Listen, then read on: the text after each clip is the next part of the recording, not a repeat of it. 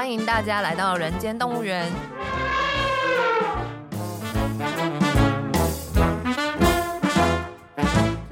这是厌世姬为了编剧工作外出取材，访谈多年政治与企业幕僚的经验，并交流两个世代斜杠者的生活与想法。Hello，大家好，我是厌世姬。大家好，我又来了，我是边角料。廖大哥你好，厌世姬好。好，我们今天要来聊一个最近蛮沸沸扬扬的一个事情。你的主场，啊、对，对，应该是动物，所以跟我有关。对，嗯、动物都是归你管，真的，而且厌世。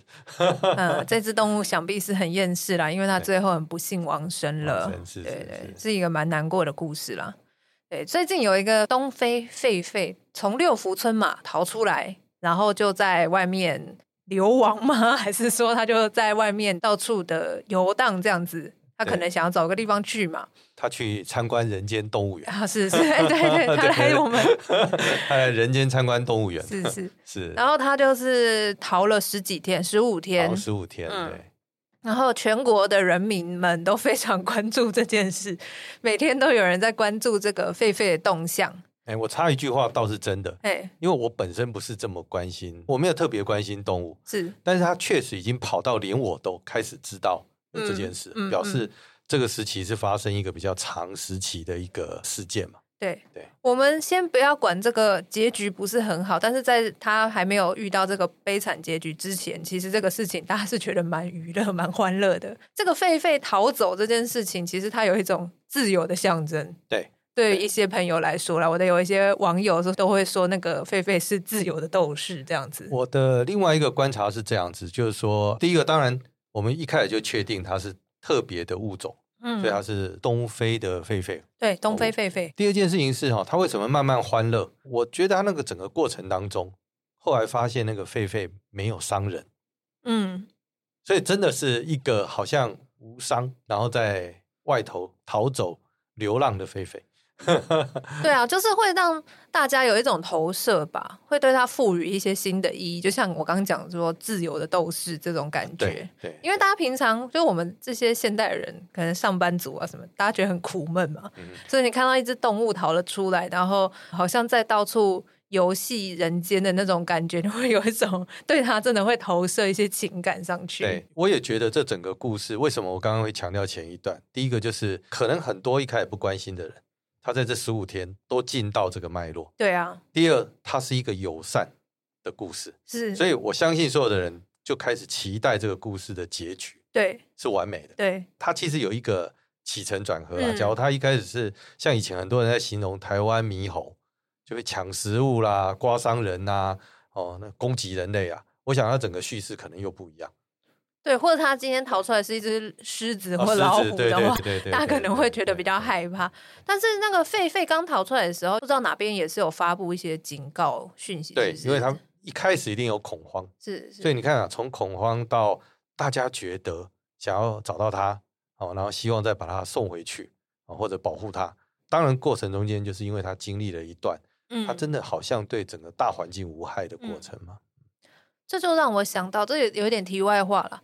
那就很多年之前有一个俄罗斯的黑道吗？还是就是我忘记是俄罗斯还是哪一个国家？然后他们到台湾来犯罪，是是是，好像是去偷 ATM 的钱，就一些大盗这样子。然后其中一个人，我印象中是俄罗斯人啊，他就拿了他的赃款，他去买了一台脚踏车。是，好像从台北一路骑到宜兰，然后去吃了那个很有名的东兴小馆，然后吃了一个白鲳鱼。嗯嗯，你没有印象这件事吗？我听起来应该这样讲，我是不太清楚这个故事，但是听起来这个故事，它的受害者应该是收银机嘛？对，他不是特定的人。对，好像没有伤人啦，就他们去抢了收银机，然后应该没有人受伤，所以共同承担。呃，但那个故事当时大家也是觉得蛮有趣，然后也没有对。这位犯罪的人士好像并没有太大的仇恨或什么，而且也是对他投射一种自由斗士的感觉，因为觉得这人很有趣嘛。他是一个外国人来这边犯罪，犯罪之后他也不是立刻拿着这个赃款就回国了，所以他拿那钱去买了脚踏车，然后他还很惬意的去走了北海岸骑车这样，然后去吃白鲳鱼。对。然后他是在吃白鲳鱼的时候，那个老板娘觉得这个人怪怪的，啊啊啊、所以报警才把他抓走。OK，OK，OK，OK。可是这狒狒的事情就让我有一点想到这个故事，但是狒狒更无辜啦，因为那个俄罗斯人他毕竟还是一个犯罪分子嘛。那狒狒它是一个动物，所以其实我觉得我们人类的那个道德观其实也无法加在他身上。是，其实要是狒狒被抓到，嗯，送回哪个地方保护，或许我连打开新闻的动机都没有。嗯，后来呢，因为狒狒他就意外的，他的结局跟我们期待的结局不太一样。对啊。哦，他在一个追捕的过程，而且仍旧不是在一个伤人的过程嘛。嗯，结果他被击毙，击毙的时候，我就真的有一点好奇，我就把这个整个新闻呢从头到尾看了一遍。那当然，现在很多观众讨论的都是动保啦，或者是县市政府在处理这件事情的一个方式跟态度。那我觉得哈，其实这个文本很有趣，很值得事后大家。我还是那句老话，就除了情绪、喜好。或以外可以拿出来分析，就像刚刚在提的，它是一个经历十五天，嗯，所以十五天的一个概念是什么？它不是一个临时的事件，对啊，所以你想想看哦，整个地方政府会不会为这件事情有所准备？他是有准备的哦，嗯，十五天不会说他没有准备，嗯，包括你想想看，他会找到六福村，他有一个专家的角色，桃园政府六福村。接着呢，我有几张照片是我非常好奇的，但我就不知道为什么，好像很少群众会问。我在联合报看了一张照片，当然就是跟那个狒狒被捕到，然后几个关键人物去合照，有一张四个人的合照。对，然后狒狒躺在前面嘛。对，那你有看到其中一个一定是猎人，是。但是你有没有发现现场那张照片有一个特色，他是四个人，有两支枪。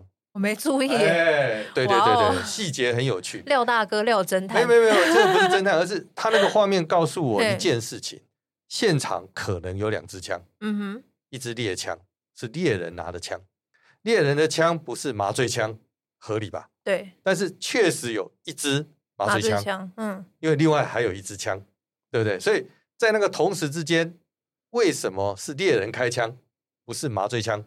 这就是一个有趣的现象。第二个当然是那个故事中间跑出很有趣，刚刚提到的那个新竹县政府跟桃园县政府。我们知道他一开始的路径是在桃园，可是新竹县政府很怕狒狒跑到桃园。应该是说新竹县政府很怕狒狒从桃园跑到新竹。对对对，他从桃园跑来新竹嘛，对不对？嗯、所以他就先联络了，哎，来又一个关键角色，他联络了林务局曾经合作的猎人。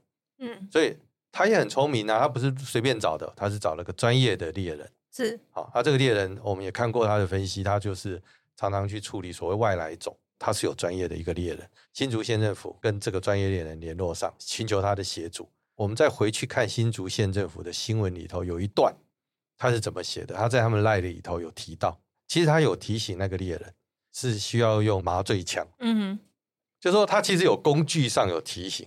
说，要是遇到的时候，你要用麻醉枪。所以新竹县政府为什么觉得他没责任？因为我有传达，嗯哼，我有提醒你说，在某些时候需要麻醉枪。他有把法令拿出来，在这个群组有贴给你，要麻醉枪，要有收益啊，就是我有告知啊。那当然，整个故事不太一样的一件事情是，没想到最终这件事情不是发生在新竹县，而是猎人到了桃园县。在上一集的时候，我们之前有提过。公部门的责任向来是很微妙的。对，这个猎人因为是民间，所以他有超前部署的概念。嗯嗯，他其实是越界了，他从新竹县跑到桃园市去协助。这个故事里头又有一个非常有趣、很后现代的东西。他看到一群人，一群人看到这个人来的车子叫林务局，因为他曾经有林务局的委派，所以他就会觉得我们是同一件事情的一群人。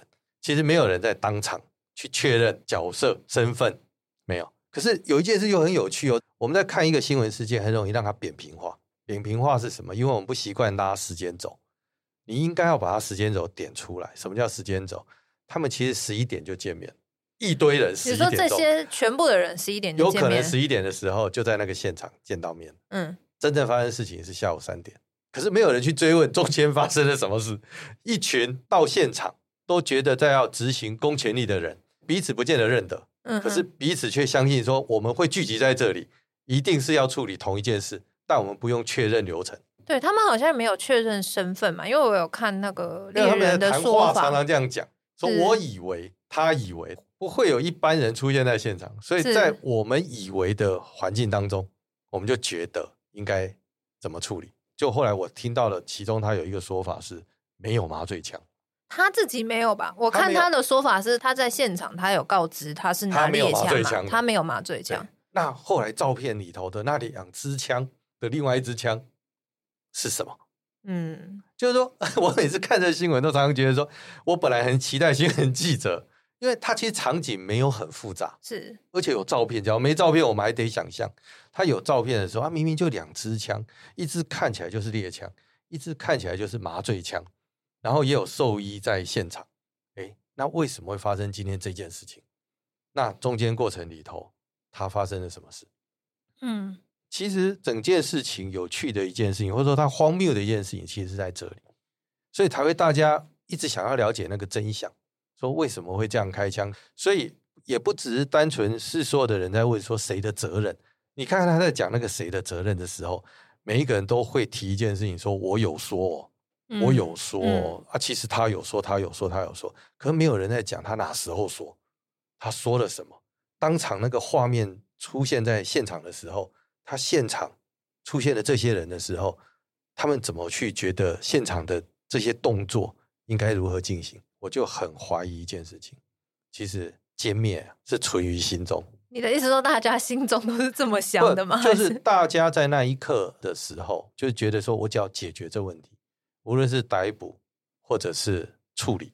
但如果说歼灭是存在大家的心中的话，就表示好像他们没有很在意舆论的看法吗？而不是他们没有在意舆论看法，呃，这就是我们必须检讨的一件事。嗯、我们可能讲了很多，例如说，我们常常讲说不要歧视，不要歧视。对。可是我们在内在世界里头，哦，是没有完全，那个是一个我们外在教育在告诉我们自己，但我们内在还没内化，所以你才会产生大家后来哗然的照相。嗯，就是说他在那个现场的时候。照相，然后我没有特地去顾及这一个动物现在的状况。对，就是好像我们一般民众，我就是处理的这件事，嗯，他们想的事情跟我们一般民众想的事情有落差啦。对，因为民众就像我们刚一开始说，民众追这个事情也追了十五天了，那所以大家会希望他有个好结局。那可能对于处理事情的人来讲，他没有所谓好坏结局的这个概念在他们的脑袋中嘛，他就是想说。我要把事情解决。对啊，我残忍一点说，假如今天这整个故事是台湾猕猴，嗯哼，或许群众也不见得有这么强烈的感觉。我不是说这个东西又要去争辩不同动物之间到底有没有生命价值的差异，这不争辩这件事情。但是他在处理这件事情的当下，嗯哼，他可能觉得跟他在处理台湾猕猴一样，嗯，他没有去意识到这一件事情，尤其是他在过程中间的铺陈。对不对？他让大家觉得，哎，国家有在监视，国家有在掌握，一切都是相信有被掌握、被追踪、被期待。结果最后结局竟然是跟大家所期待的结局这么的不一样。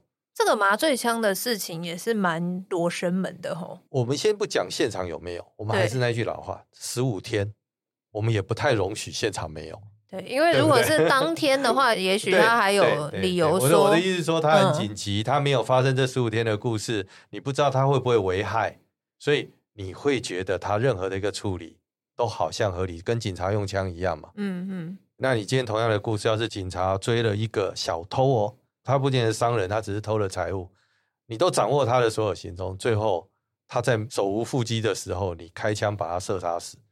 那你给我的一个理由是说，我担心他会危害人。嗯、那这十五天发生了什么？会有反差啦，是啊，还是产生一个反差？啊、因为这十五天之内他确实没有伤人嘛，所以说一定要把他歼灭的这个合理性就比较低呀、啊。嗯，如果说他这十五天内他什么大开杀戒，到处破坏、伤小孩或干嘛的，那或许。大家舆论的这个风向可能也会不一样，但是刚好就是说，这个菲菲它本身它就是个动物，所以它就是在逃嘛，它就是想躲起来，顶多是它去找食物或找水喝这样子。又有另外一个可能，我们最后把它拿来，它播了十五天，对，就好像我们在防疫的时候，嗯，那时候他一要人民有信心，不断的告诉你今天领监领监领监领监领，我们就会觉得很有信心。其实可能桃园政府或者是当时候，他们也会觉得我有监控，我有监控，我要让你对我们有信心。嗯哼，这件事是在我们掌握当中啊，然后我们也都知道他的足迹，才会让人民的心中开始有一些欢乐的想象。对，所以你说他完全是一个政治上毫无想法的行销，我看也不完全，他一定有所期待，只是这个期待的最终，我想桃园市农业局一定会很讨厌新竹县农业局。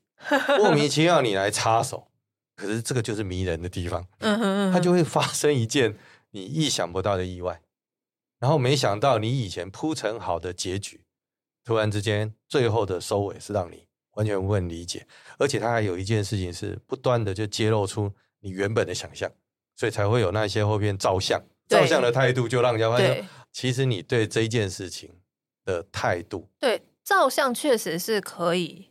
透露出一些想法没有错，因为他那个照片的感觉蛮像是我们可能在报章杂志上看过那种在非洲打猎的时候，不是那个猎物放在前面，然后后面就有几个猎人或者什么的，比较炫耀式的那种拍照法啦，不太像是一个我现在只是要把它麻醉，然后再送回去。对对，但是这个是有点事后诸葛，或许有点超意，但是他确实那个照片是给人有这种感觉。对，我们其实对这件事情反省，嗯、或者大家来看这件事情的时候是，是我期待的，就是说，大家除了说，哎呀，这个到底做的好不好，只是攻击桃园县农业局或者攻击以外，一定在结构中间出了哪些问题？是第二件事情，它也反映了哈，除了程序的正义以外，其实人不经意的会透露你本质上的想法。对吗？对，他会在某一刻，他就流露出不一样的所以他为什么会过犹不及？到他后来更令人难以理解是啊，这件事情就这样了。就后来不是因为告别式嘛，嗯嗯嗯，全民就疯了。也就是说，他 告别式真的很荒唐哎，我看到我也是蛮傻眼。哎，我再提醒一个背景，其实桃园在上任的时候，他们也不自觉的常常要提醒人家，我们跟前朝不一样。因为前朝很喜欢开记者会，哦，前朝很喜欢宣导。那我们是一个务实的新政府。哦，他还有这个意图啊？对，你去看那个前面的，在分析一件事情、看事件，有时候要去看看后面的环境。是。那因为你有一个这样的想象，不过张善政张市长也是给人家这样的感觉了，所以他就常会觉得说：“哎呀，郑文灿市长所在的时候，他最喜欢这样到处跑啊，哈，每一个人他都认得，海派。”还有，我们就不是这样，我们是务实的科学家。这可能是他们在行塑自己的时候的一个想法。嗯哼，就这件事情里头呢，他们的人员的表现刚刚好跟他所要行塑的东西产生一个强烈的反差。嗯，所以也就让大家忽然之间觉得怎么会这样？嗯哼，对，这是我常常说，他的整个的节奏包装不是你的东西哦。有时候硬包装到最后有一天。你就会发现不是，但我本来误以为政治会发展在下一个阶段是什么？他们会去讲说啊，这些农业局都是前朝留下来的坏习惯，就后来发现不是这样，因为那个人好像是他的人啊，啊对对对，那个人不是前朝的人，这个另外一个故事。所以其实这整件事情里头，我看到的荒谬啊，不仅只是狒狒在我期待中间，他没有按照他的剧本在走，他其实不断的在反映。政治背后本来有的想象，本来希望的做法，就后来在一个不预期的结果，新竹县政府把整件事情带到一个他没有办法收拾。可是等到他想要危机收拾的时候，又做得过头。其实这些都跟他过去想要建立的东西产生了反差。嗯，因为行销上常常会是这样，他想要做一件事情，什么叫容易呢？就是前朝做什么，我不做。这最容易嘛？对，开记者会我就不开，我就不开。那前朝像以前为什么会讲这件事？因为这个东西是常常有。我记得在阿扁执政的一个时代，嗯，我们说过很多年轻人很感谢阿扁执政，很简单的一个原因，因为他是第一次真正的政党轮替嘛。对，轮替之后他就用了很多年轻人，很多年轻人就历练。那所谓的历练是阿扁其实用了很多政务官，哦，都可能在政治判断上是有历练的，但是都不是传统。因为你想以前不用政党轮替的话，当政务官，其实他就是事务官，一直升升升就当部长嘛，很合理。他是官僚体系一步一步走到最后。可是选举以后不是，政务官是会为政务负责，所以事务官常常升升升不一定会升到部长，反而少，在那边的时候少。嗯、那部长是自己找的人，他就会需要秘书，哦，所以阿扁时期是一个部长，好几个秘书，对，他不太相信前朝，又不熟，对，所以他呢就觉得我还要掌握，例如说一个部会五个秘书，那下头的司五个秘书去负责五个司去理解，对吗？因为他不能直接信任官僚体系，所以开始就有人在讲说啊，你看阿扁的时候，硬要说硬套，他就是宦官干政，对吗？部长带了机要。然后机要得负责，你这边类比机要是类比，不不不，我只是举例了，把它讲的很荒谬嘛，就是说它不是常态体系的，它是手掌旁边的一圈。你现在这样讲说这不是常态体系，我听得很震惊的，因为我一直觉得是常态体系，就是我没有经历过所谓的那个阿扁的前朝嘛，对对对，所以在我有意识以来，就是已经看到阿扁好像事情就是这样做了嘛。对，这就是大家对这件事情有趣的一个理解。对啊，我这样讲是。大家会比较理解，但是不是说这些人真的是宦官？没有，我不会说自己是嘛。但是就是说，哎，他是一个这样的历史上的一个这样架构，就是用秘书嗯来处理他的整个行政体系架构的了解，或者是管考都好。Anyway，可是到了马英九时代，他就政党轮替了，就很多人在讲前朝这件事情。嗯，啊，你看那些人就是搞了一些东西，一堆秘书。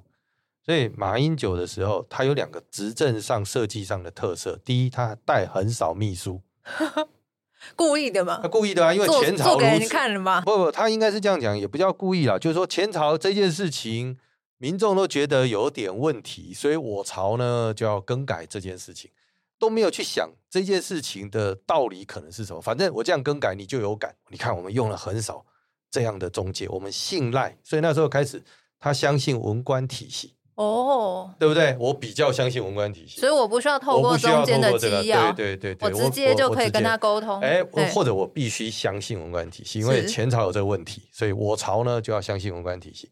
可是历史里头也会告诉你啊，当你的资讯不是都很清楚，都相信文官体系，跟文官体系自己的一套模式，也有可能产生下一个问题。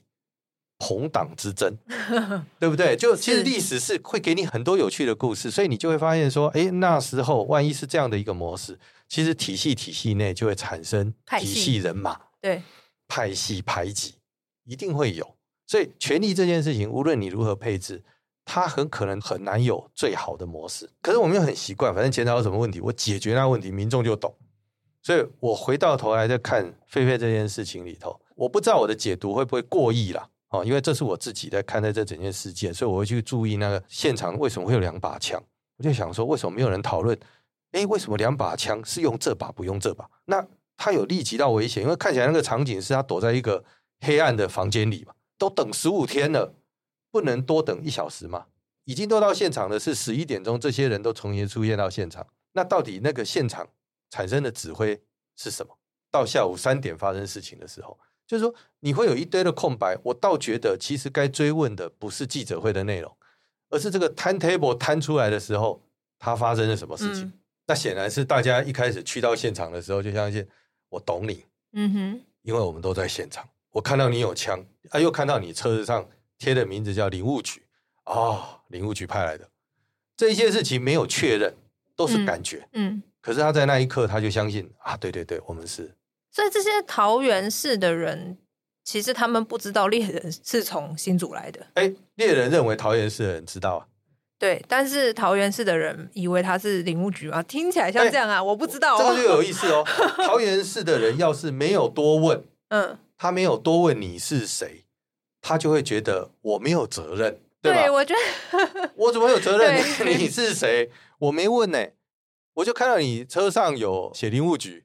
看到你又带枪，又是一个专业人士，我就认为哦，原来如此。所以你在看待他的厘清责任的时候，他说他怎么会出现？我怎么知道？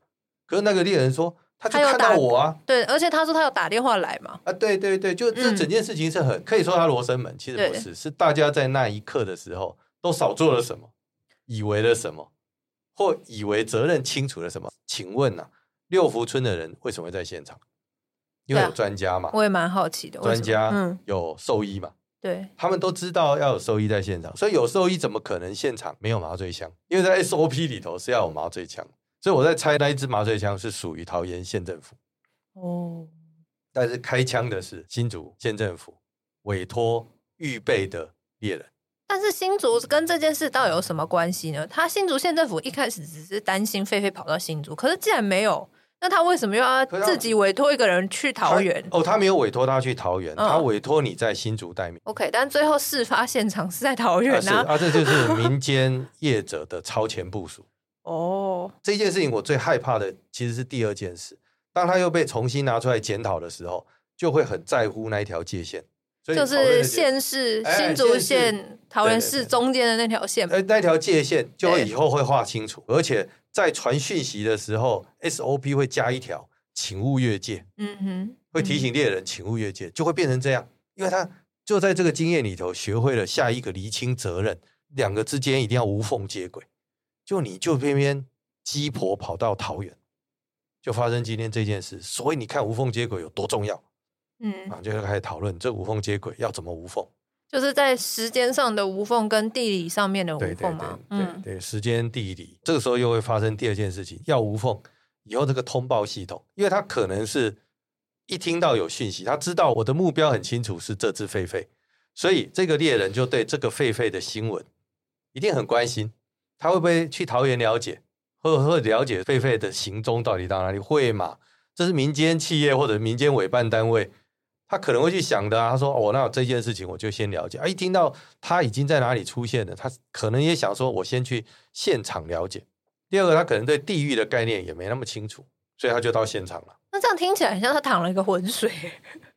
哎，可是他本来就在处理外来物种。对啊，可是他本来是在新竹县处理外来物种，那他何必跑去桃园？呃，他应该是这样子，他接过的是林务局，嗯，是国家单位林务局。哦，所以他或许。在他的认知里面，他并不觉得有这个县市区域的，哎，有可能啊，有可能，也是有可能的，有可能，有可能，因为他以前接受到林务局的委托，那就是全国性的，他而且他在现场的时候，我觉得他真的有点委屈啦，因为我看他好像也有跟人家提醒说，我这个不是麻醉枪，对对，他有说，嗯，那所以你看，你说他怪现场，所有的人都说他没有责任，他们只是没有在当场的时候，可能很明确的讲了什么东西，可是，在现场人怎么会没有责任？嗯，因为集合在那里的人都知道在干嘛。嗯，那你不能说啊，因为我都没说话，哎，不说话也是责任的，不问也是有责任嘛？你有问的责任，这样吗？不是不是不是，就你没有回答。例如说猎人，猎人说可不可以开枪？嗯，这样有没有责任？他有可能有责任。你说啊，不对，我又没有说可。那以后会不会写到很细？就是说，哎，他这个东西语气需要怎样清楚表达？这个就是无缝接轨最恐怖的一件事情。他接着就会开始。自以为自己有能力，再把这些东西写得更清晰，可是下一次又会发生桃园、新竹或任何一个地方产生一个意外，又开始要再写 SOP，又是新的 SOP，因为它是一个厘清责任嘛。对，因为这样的事件其实过去应该是没发生过嘛，所以大家都第一次，所以不知道怎么处理啊。你可以这样讲，也可以说他没有拿其他的经验，或者是说本来这样的环境当中，他就会不断的让这样的事情一再发生。应该被讨论的还是那句老话，他十五天，国家或者是桃园市政府，他的心态是什么？嗯，例如说，你常常不进来发表说啊，我知道民众不要担心，他跑到哪里，我们都有在掌握。在这个东西里头，就让民众开始产生他无害，产生他只是出来逛逛，他越来越欢乐，越来越欢乐，他就不应该有这个结局。对啊。对嘛？这是他们自己也没有掌握到嘛？我说桃园市政府自己也没掌握到，所以我说这么小的故事，前面就有故事发生过啊。在疫情的时候不是这样吗？嗯嗯，对。可是每个人都责备啊，你不应该这样，你干嘛让我们产生什么？我常常会觉得有一个时间很有趣，就是有一天你发现那个死亡人数，像现在的死亡人数，不见得比之前某个时期的死亡人数来得低。可是那时候你非常恐惧，你这时候根本对那个数字一点感觉都没有。他在理性的时间上没有不同，欸，哎，都是死亡数字，嗯，可是你的感觉完全不一样。对，这就是人的不理性啊！哎，是群众就是不理性的。对对对对对，所以整件事情你可以去看它背后它有趣的一个点，它不是指责，而去理解说它为什么会发生这些群众的情绪，是情绪从哪里来？那你就会理解为什么他后来做了过犹不及，让民众非常非常难以理解。我觉得他们或许对于这个民众情绪有误判呐，因为一开始确实有恐慌嘛，大家会害怕、会紧张，所以在害怕跟紧张的情绪之下，如果进行了一个最后是这个死亡的结局。或许那个反弹没有那么高，因为是一个恐慌之下产生的结果。可是如果大家已经气氛逐渐转为比较欢乐，那当然大家不愿意看到一个死亡的结局嘛。那这个时候却是死亡的结局，就会产生反差跟反感。对啊，对啊，所以我觉得。也许整个桃园市政府也没有在掌握这个舆论的方向。啊，这个就有趣。还是那句老话，你想想看，我们经历过疫情，对，疫情是一个大的故事，它一样有这样的情绪跟过程。狒狒的事情，它也一样。所以人要谦虚，是你不要遇到他指责。其实你发现他该处理的一件问题是，我们都很难真正可以掌握这一切。我们都期待嘛。可是其实它是非常难掌握。嗯，很多人会说啊，这两件事情怎么有关？你把疫情拿来跟狒狒做比较，严格说，它当然它是不同的事件。可是你觉得那个人的情绪是很像。他从疫情一开始，大家产生恐惧，觉得它非常的恐怖。后来发现我们这个政府真是神勇，天天都领，产生了懈怠，有一些欢乐。看到其他国家那样的时候，会觉得说，哎呦，我们相对的好很多。可是当人民的心态走到那里的时候，只要他一被攻破。因为他已经在他非预期当中，他那个整个情绪就爆炸。嗯，爆炸之后，你一直告诉他说：“你怎么不看我以前的努力？”他完全听不下，因为他已经在这过程中间，包括你的超前部署，包括你这些东西，让他以为我们是神勇不得了的国家。那他往下走，他就会产生反差。所有的东西最可怕的其实是这种反差，所以我才会说，桃园市政府可能在这整个过程，或者是更隐晦的背后，他去。铺成了一个他们治理的味道，所以才会产生那么大的反差。发现说，你给我拍照，那、啊、你不办记者会，不搞这些，可是你会拍照啊，对对，而且你还在不恰当的时机拍照，拍完照也就算了，我就忍了。隔天你又举办告别式，对啊，疯了啊，他觉得说，哎，这个怎么跟我，那就是好像在玩弄我们一样嘛？对，就是他越走越怪。对啊，其实以同一个检讨也是，我常会回头去看那时候防疫也是，他走到后头，他也发现开始慌了，有点抓不到，又想把民意扭过来，可是也会越做越让民意觉得说我越来越不能接受。我谈的不是是指责，而谈的是，哎，你把场景好好想一想，我没有答案哦，我的答案是说换你来，你真的不会犯这个错吗？但我觉得这个还是。回到我们谈另外一个题目，就是生命教育啦。对，可能我这世代，就我们会认为说，不管怎么样，这个狒狒要抓它，那一定是要用麻醉枪。这个跟说舆论风向怎么样，或者说群众的情绪和期待是无关的啦。就我个人的价值观立场来讲的话，我会觉得，那动物它就无辜的，无论它从哪里逃出来，都不应该是以扑杀作为一个处理的原则。一定是以麻醉作为处理的原则嘛，所以最后无论是什么原因导致他死亡，这是很奇怪。那可是刚刚我们在抽丝剥茧讨论下来，我怎么隐约觉得这个桃园市政府从一开始好像就没有要把麻醉作为他的一个最高原则啊？哦，这个东西 就是他可能有，他可能有，所以我其实完全同意你的说法，嗯，完全同意验尸机的看法。其实原点的东西，原点的教育，原点的相信，它才是最重要的。他只要不是原点这样相信，他在所有的 SOP 流程里头，或者在事件的过程中间，他会在一个不经意的时刻，就让人家发现原来你不是这样的人。对啊，对，从照相就可以透露出来嘛。对对，对，就是生命教育在这边对，所以 我们会真正期待的不只有 SOP 嘛，国家的国民他在看待生命他是什么态度？嗯，因为那个态度对了，他其实所谓的行销都是附加的。可是，假如你只是想操作这个，你借由这件事情想去彰显些什么，可是你本质不是如此，好吗？有机会让你过关，但也有机会突然之间就发现原来你不是。嗯，那这整件事情为什么会造成这么大的舆论？不管是看它的过程，看它的结果，它就是一个原来你不是。那这个其实告诫所有在从事政治的人，过度的包装，你一定要问你原来是什么。对啊，那。从这个告别式，我们回推也是啊。前一天在那边拍照的时候，其实已经透露他是什么样的人了嘛。那他再去做告别式，那其实又是一个反差。你本来就是感觉一副好像很得意在炫耀说，说哦，我们把这个狒狒给扑杀了。但是隔天又去做告别式，那不是显然跟他前一天的行为是矛盾的吗？他想解决什么问题？嗯，他看到群众的反应，他想解决群众。对，但他用的不对的方式，因为他用了一个矛盾的方式去解决群众。因为他以为那样的方法可以解决群众嘛。对，他误以为的是这个方法，但问题是这个方法不是他内心的方法，是，所以他的行为透露出来就让你不舒服。嗯，没错，很自然的、啊，他没有什么很复杂，是就是他以为哦，你原来你要这样，好吗？我给你。例如有一个人要说，哎，你要道歉，我已经跟你道歉了，我道歉十次了，啊不，你要我道歉几次？你以为量化可以解决的问题，不是嘛？你道歉几次一次有态度，我就理解。但你那个态度没有到，你一百次我会接受吗？所以你就说我们的 SOP 应该定，有可能哦，这个官僚体系就会去定一个 SOP。哎，所以呢，这个道歉要集满百次，因为我不知道怎么办，我不能用理性处理感性问题，不能触及本质问题，我只好列下来，他应该这样做。那你觉得列下来这件事情真能解决问题？不是，是本质。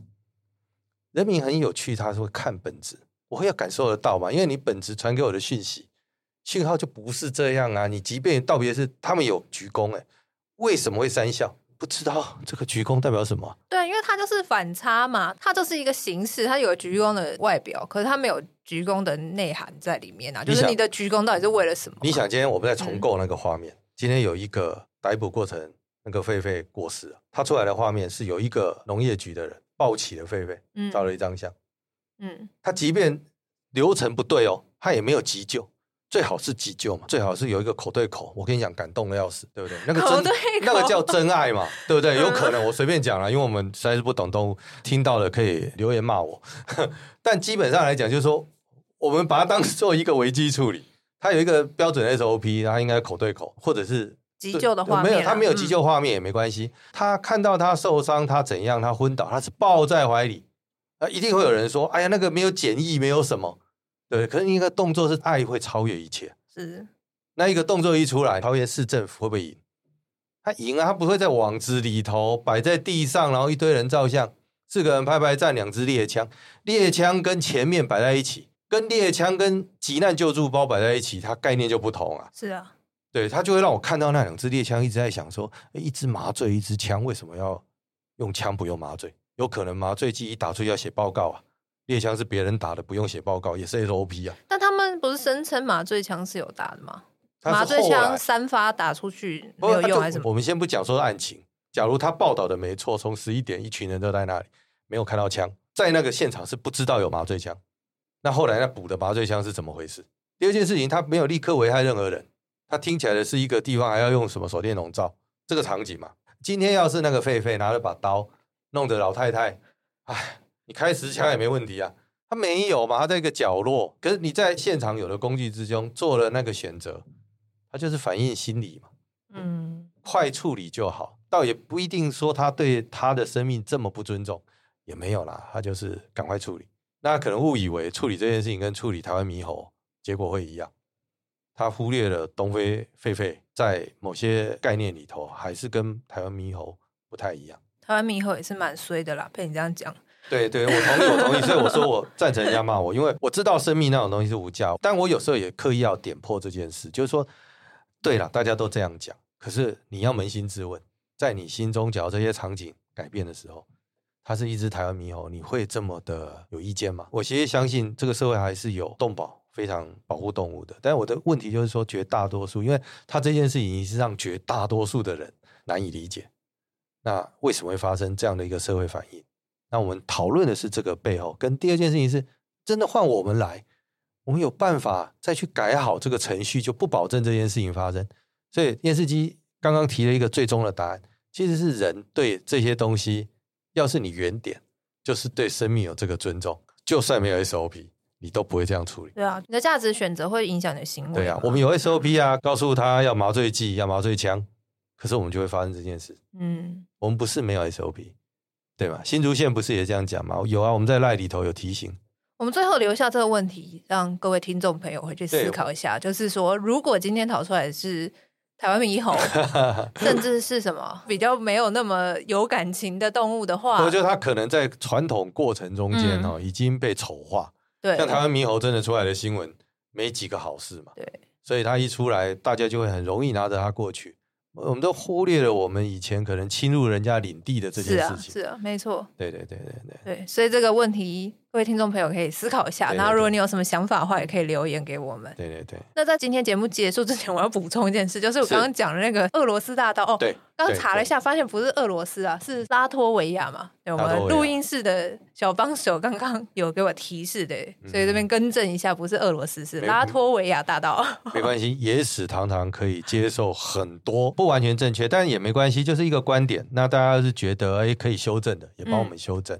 对对，其实我常常会觉得啊，尤其是现代了，不然 Podcast YouTuber，其实他的作品也不完全只在录音了，嗯，其实录音下头的回应也都很重要。是啊，这叫做共笔嘛，这是一个共笔的一种共笔。对对，谢谢。对，那所以也希望大家可以多多留言给我们，欢迎欢迎。好，那今天节目就到这边喽，谢谢大家，谢谢大家。边角料，我是颜子鸡，谢谢，拜拜，拜拜。